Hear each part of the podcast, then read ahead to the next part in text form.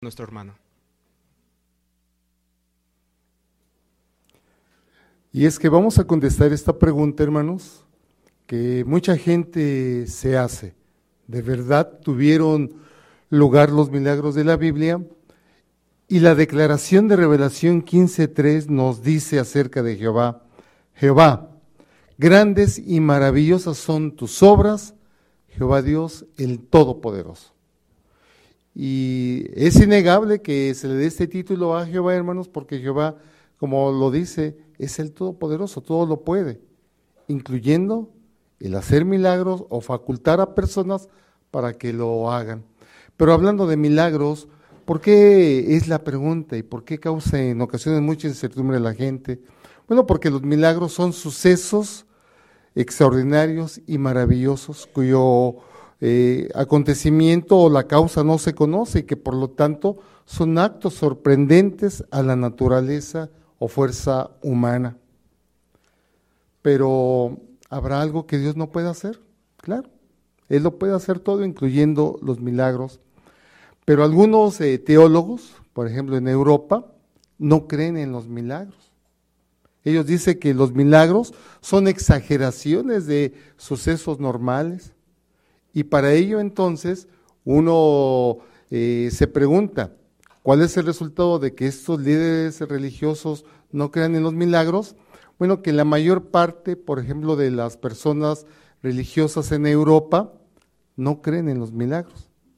Y todavía algunos científicos o filósofos dicen que los milagros, como no tienen alguna explicación, dicen no hay prueba científica y que son el resultado de la ignorancia y de la superstición. Por ello, qué bueno es que vamos a contestar esta pregunta. ¿Los milagros que se mencionan en la Biblia fueron realidad? Eso es lo que vamos a contestar. Y la Biblia no únicamente nos dice acerca de los milagros, hermanos, y por qué la gente está tan confundida, sino porque la Biblia también menciona cuál es la diferencia entre los milagros que menciona la Biblia y las hazañas mágicas. Y vamos a ver esto. Por, ejemplo, hablando de hazañas mágicas, emplean uso de encantamiento de una significación especial y que al parecer es algo sobrenatural y que quien realiza esta hazaña mágica tiene un poder especial y incrementa su riqueza y su fama. Pero ¿cuál es eh, la situación con los milagros? Miren, los milagros que se mencionan en la Biblia fueron de naturaleza sencilla, fueron públicos, fueron abiertos. En otras palabras, quien efectuaba un milagro y porque Jehová les daba su Espíritu Santo o el poder para facultarlo, lo hacía no para tener un renombre, sino lo hacía con un propósito que era glorificar a Dios o que se cumpliera el propósito de Dios. De hecho, la Biblia aquí en el Evangelio de Juan, queremos que ustedes lo busquen, ya sea en su Biblia en papel o en su dispositivo electrónico. Vamos a ver acerca de un milagro y con qué propósito se hizo. Vamos a leer los primeros versículos del capítulo 11 del Evangelio de Juan, del 1 al 4, y vea lo que dice. Ahora bien, estaba enfermo cierto hombre, Lázaro, de Betania, de la aldea de María y de Marta, su hermana. Esta fue de hecho la María que untó al Señor con aceite perfumado y le enjugó los pies con sus cabellos, cuyo hermano Lázaro estaba enfermo. Por lo tanto, sus hermanas le despacharon un recado diciendo, Señor, mira, está enfermo aquel a quien le tienes cariño. Pero cuando Jesús lo oyó, dijo, esta enfermedad no tiene la muerte como su objeto, sino que es para la gloria de Dios, a fin de que el Hijo de Dios sea glorificado mediante ella. Y sabemos bien qué fue lo que pasó. Después de cuatro días, incluso eh, una de sus hermanas le dijo que ya no en la tumba, que era una cueva, porque olía mal. Jesús le dijo al hombre, Lázaro, sal. ¿Y qué pasó? Este hombre Llevaba cuatro días de muerto y vivió. Pero vemos lo que hizo mención Jesús, de que la muerte no era el objeto principal de esta resurrección, sino la gloria de Dios Qué bueno que fue así, porque esto nos hizo ver que Jesús no quiso sobresalir, sino lo que hizo, ese milagro que efectuó, era porque deseaba glorificar a Dios. Y también la gente se dio cuenta de que Jesús era alguien especial, ¿sí? Era el enviado de Dios, era su hijo de Dios, era el Mesías. Y con esto no quedó duda entre las personas del por qué Jesús efectuaba esta clase de milagros. Por ello, vamos a ver entonces la diferencia entre lo que la gente dice.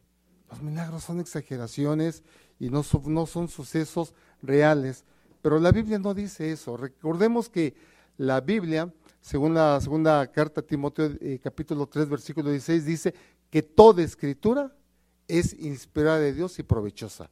Y Romanos capítulo 15, versículo 4, hace mención que todo lo que está escrito en las Sagradas Escrituras son para nuestro provecho, para nuestro consuelo.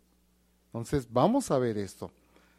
Lo primero que tenemos que ver entonces, que hubo testigos presenciales en los milagros que efectuaron. Por ejemplo, ¿quién efectuó milagros?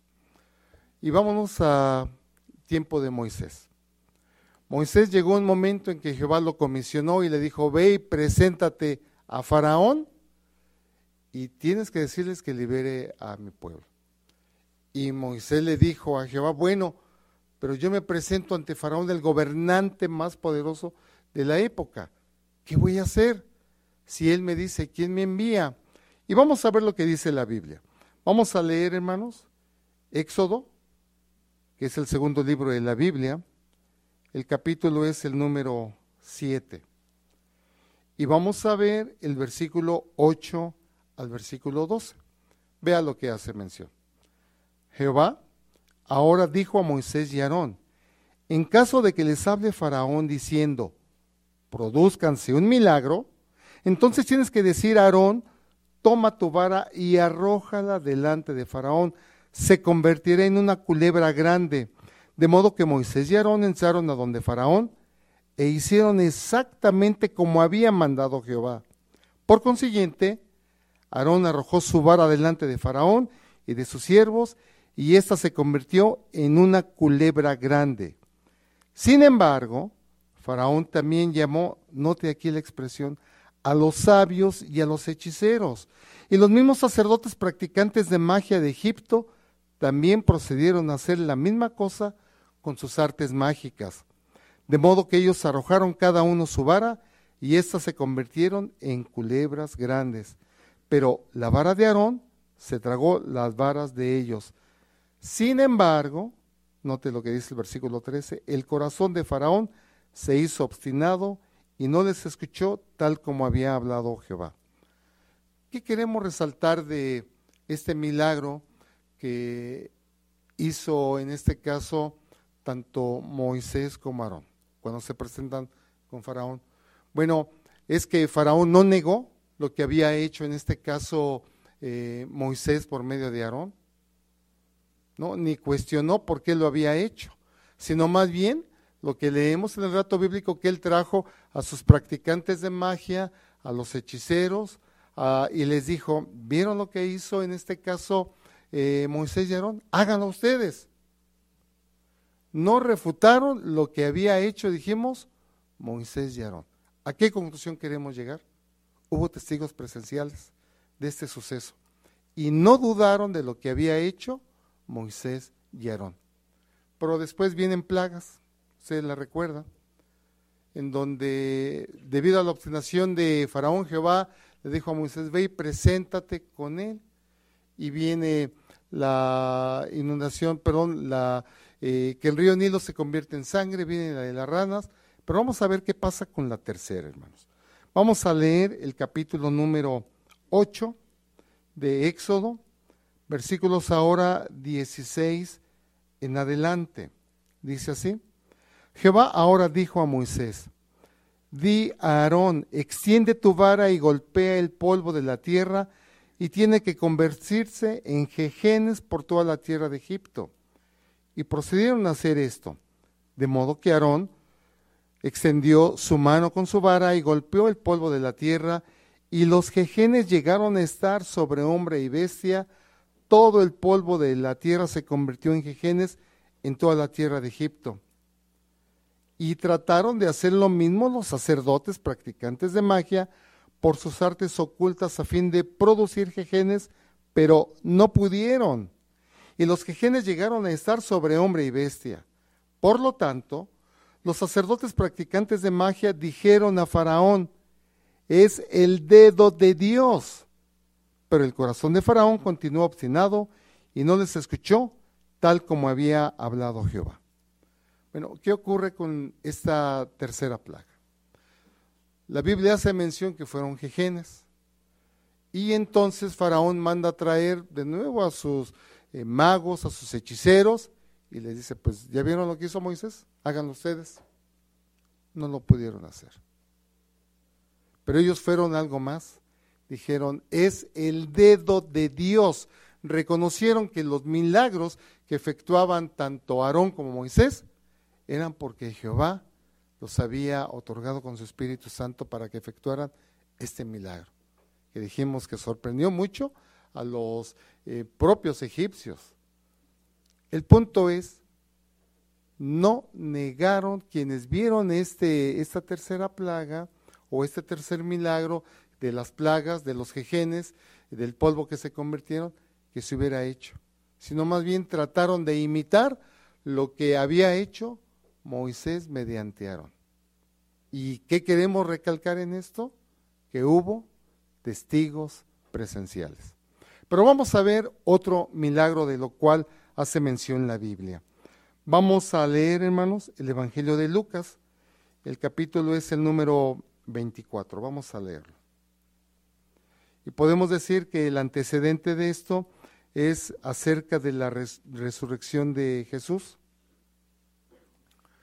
Cuando él muere fue un golpe muy fuerte para sus discípulos porque ellos no entendían que Jesús tenía que morir, pero tampoco entendían que al tercer día tenía que ser resucitado.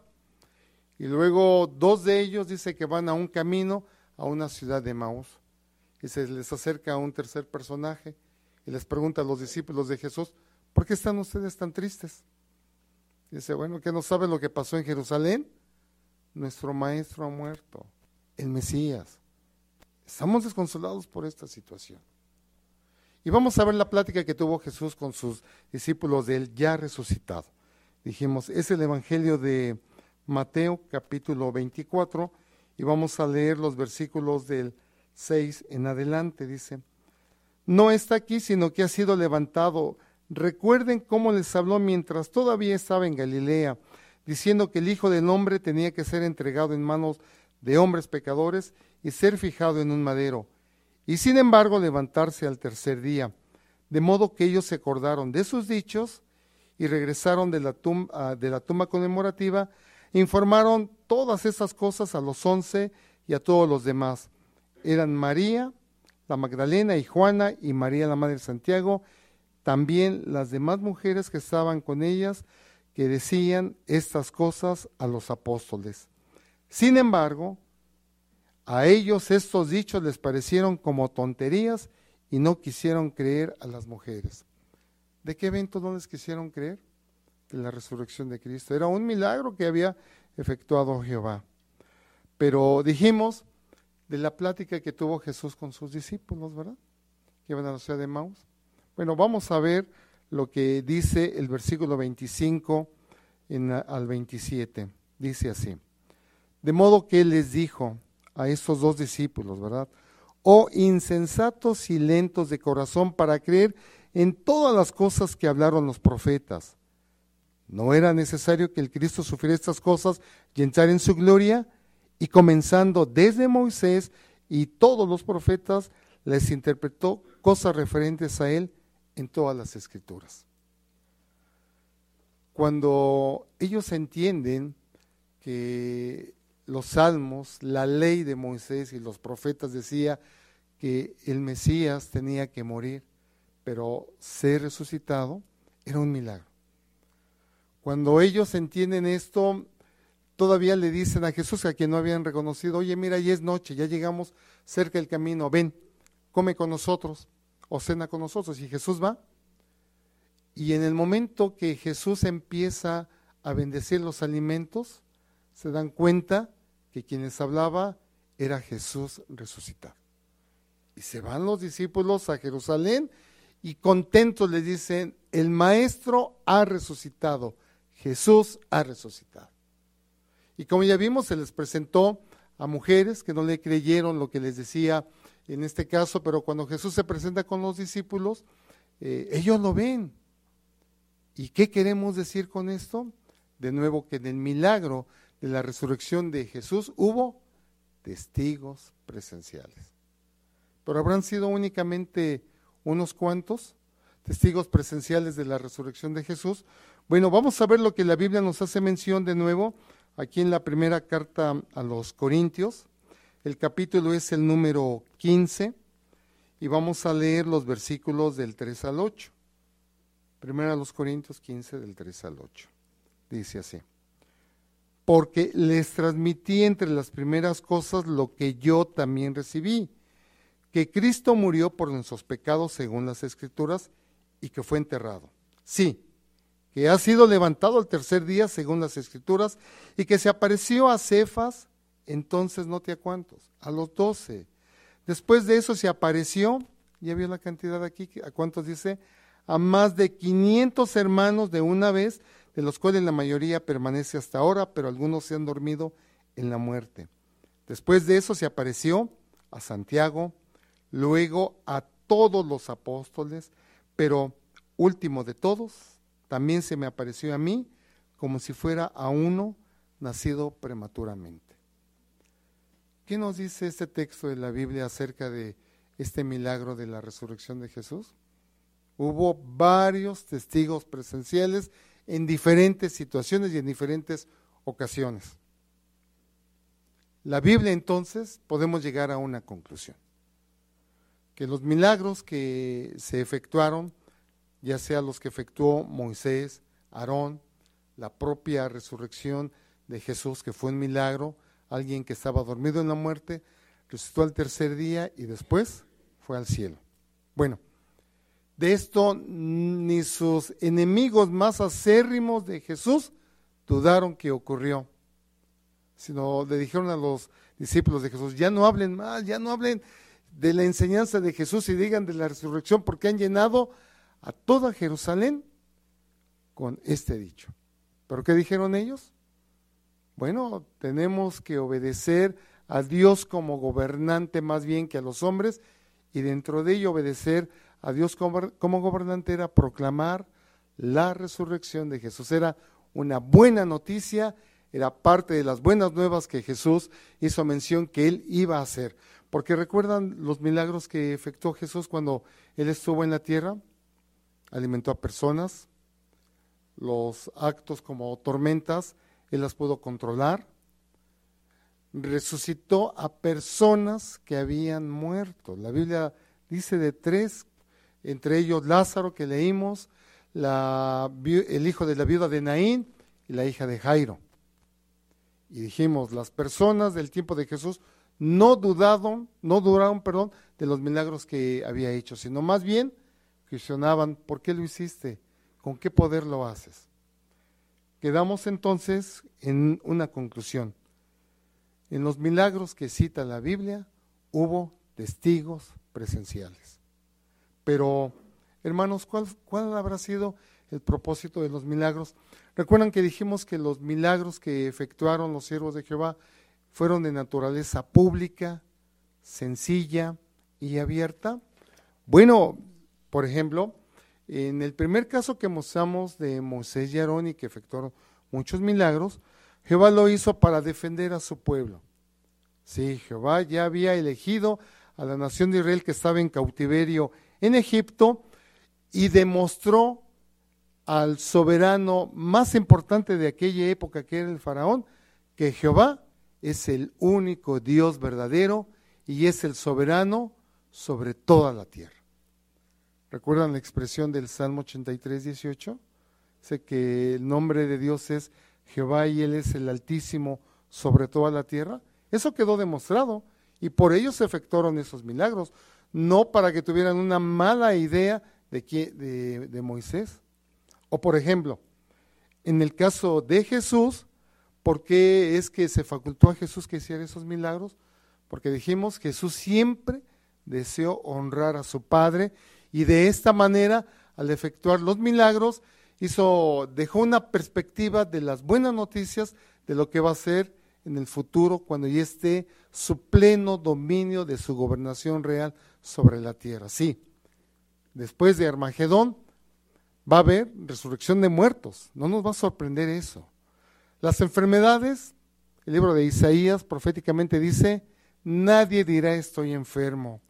El delito, la inseguridad, la maldad, que ahora es algo que hace y causa tensión a la gente, tanta injusticia, se va a acabar. ¿Nos damos cuenta entonces por qué Jesús hizo los milagros? Porque Él estaba capacitado y representaba a Jehová y para que la gente llegara a la conclusión correcta. Jesús no fue hacedor de milagros, sino era el Hijo de Dios y era el Mesías, el Mesías prometido. Y esa conclusión correcta llegó eh, quienes estuvieron con Él, sus discípulos, la congregación cristiana del primer siglo siguió las enseñanzas de la ley de Cristo, las del amor, porque aprendieron bien de lo que hizo Jesús. Por ello entonces pudieran las personas que habíamos citado al inicio, los teólogos, los científicos, los filósofos acerca de que cuestionan los milagros, será necesario que en este tiempo actual, hermanos, Jehová efectúe milagros. Dijimos, lo va a hacer en el futuro. Pero vamos a ver una razón por la que ahora en este tiempo ya no se hacen ese tipo de eventos. Vamos a leer la Biblia de nuevo y vamos a leer ahora la primera carta a los Corintios. Vamos a leerla. Es ahora el capítulo número 13 y el versículo es el número 8. Y vea lo que hace mención. El amor nunca falla pero sea que haya dones de profetizar, serán eliminados. Sea que haya lengua, cesarán. Sea que haya conocimiento, será eliminado. En otras palabras, nosotros eh, como siervos de Jehová no necesitamos ver un milagro para ejercer fe en Dios y en lo que está escrito en la Biblia. Pensemos en Faraón. Él al ver tantos milagros creyó en que Jehová era el único Dios verdadero. No, y se hizo soberbio, incluso le dijo a, Moisés y Aarón, no conozco a Jehová y no voy a hacer nada de lo que tú digas de este Dios.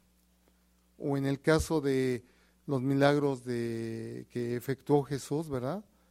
Dijimos, los opositores nunca cuestionaron por lo que había hecho, sino más bien ¿Por qué lo había, lo, por qué lo había hecho? En otras palabras, dijeron, pues que tú tienes poder de los demonios para hacer estas cosas. Qué terrible, ¿verdad? Su falta de fe. Ellos vieron los milagros que efectuó Jesús, pero tampoco edificaron su fe en Jehová. Por ello, hermanos, los milagros no van a convencer a todo el mundo de que esos son sucesos reales que hubo testigos en el pasado. ¿Qué necesitamos nosotros ahora? Bueno, lo que habíamos dicho, la fe no es credulidad a todas las cosas. La fe se basa en conocimiento exacto de la palabra de Dios. Y hay que recordar que los milagros son parte de las escrituras y que fortalecen nuestra fe, sí. Nos llenan de emoción de saber lo que hizo Jesús y lo que hizo Moisés pero porque Jehová, recuerdan la expresión de que les hice mención al inicio de Revelación 15.3, lo que dice la Biblia. Grandes y maravillosas son tus obras, Jehová Dios, el Todopoderoso. Entonces, ¿qué necesitamos ahora nosotros? El conocer a Jehová. Necesitamos nosotros leer la Biblia. Necesitamos que nuestra fe, dijimos, no sea credulidad. Nosotros andamos por fe. no por vista. Así lo dice la escritura. Vamos a leer este pensamiento de la Biblia. Vamos a leer lo que nos dice segunda carta a los Corintios, el capítulo número 5, el versículo es el número 7. Y vean lo que dice, hermanos. Dice, porque andamos por fe, no por vista. Así es que debemos de ser buenos estudiantes de la palabra de Dios. De hecho, es basado en un conocimiento exacto de las verdades bíblicas, como podemos nosotros ejercer fe en los milagros. Y recuerden, Moisés y Jesús no se les ubicó, dijimos, como hacedores de milagros, sino como profetas. De hecho, a Jesús se le reconoció como un gran maestro de la palabra de Dios. Y cuando enseñaba, ¿cómo quedaba la gente? Atónita su enseñanza. O sea, se deleitaba las verdades bíblicas a la gente que estaba dispuesta correctamente, llegaban a su corazón y ejercían fe en Jehová y en los santos escritos. ¿Recuerdan a los discípulos de Jesús que iban para Emaús? ¿Qué tuvieron ellos que se les hiciera necesario recordar? Lo que estaba escrito en los salmos, en la ley de Moisés y en los profetas, que forman parte de las escrituras. Así es que, hermanos, nosotros tenemos que beneficiarnos para siempre de los milagros futuros de Jehová. Pero dijimos, para ello tenemos que ser estudiantes concienzudos de la Biblia. Mire, vamos a leer lo que nos hace mención el libro bíblico de Proverbios. El capítulo es el número 2, y vamos a leer los versículos del 1 al 5, hablando de los tesoros que tenemos en la palabra de Dios, incluyendo los milagros, ¿verdad? Dice así, Hijo mío, si recibes mis dichos y atesoras contigo mis propios mandamientos, de modo que con tu oído prestes atención a la sabiduría, para que inclines tu corazón al discernimiento. Sí. Además clamas por el entendimiento mismo y das tu voz por el discernimiento mismo, si sigues buscando esto como la plata y como tesoros escondidos, sigues en busca de ello, ve el resultado. En tal caso entenderás el temor de Jehová y hallarás el mismísimo conocimiento de Dios. ¿Cuántas personas quieren ser sabias en este mundo? Pero nosotros no buscamos eso al leer la Biblia, buscamos hallar el mismísimo conocimiento de Dios. En nuestras palabras, queremos hacer la voluntad de Jehová. Y si Jehová nos dice que tenemos que predicar, y tenemos que decirle a las personas de los milagros, se los vamos a decir. Y a las personas que no creen, no vamos a rebatir con ellas. Les vamos a decir lo que está escrito y que forma parte del conocimiento bíblico. Pero lo vamos a ilustrar cómo lo tenemos que hacer. Dice aquí que es como si buscáramos tesoros escondidos, ¿verdad? ¿Qué haría usted si supiera que tuviera y alguien le dijera, esa, esa montaña o tal ubicación, allí hay una mina. ¿Qué haría usted? Y sabe que ahí hay plata, que hay oro. ¿Verdad que buscaría las herramientas necesarias, como un casco, una pala, una lámpara, etcétera? Lo propio que necesitaría un minero para hallar eh, la mina o la veta. De igual manera, nuestra veta es el conocimiento de Dios. En otras palabras, saber lo que piensa Jehová y que nosotros actuemos en armonía con lo que Jehová nos dice. Y dijimos, los milagros, hermanos, que Jehová va a efectuar en el, en el futuro van a ser muchos.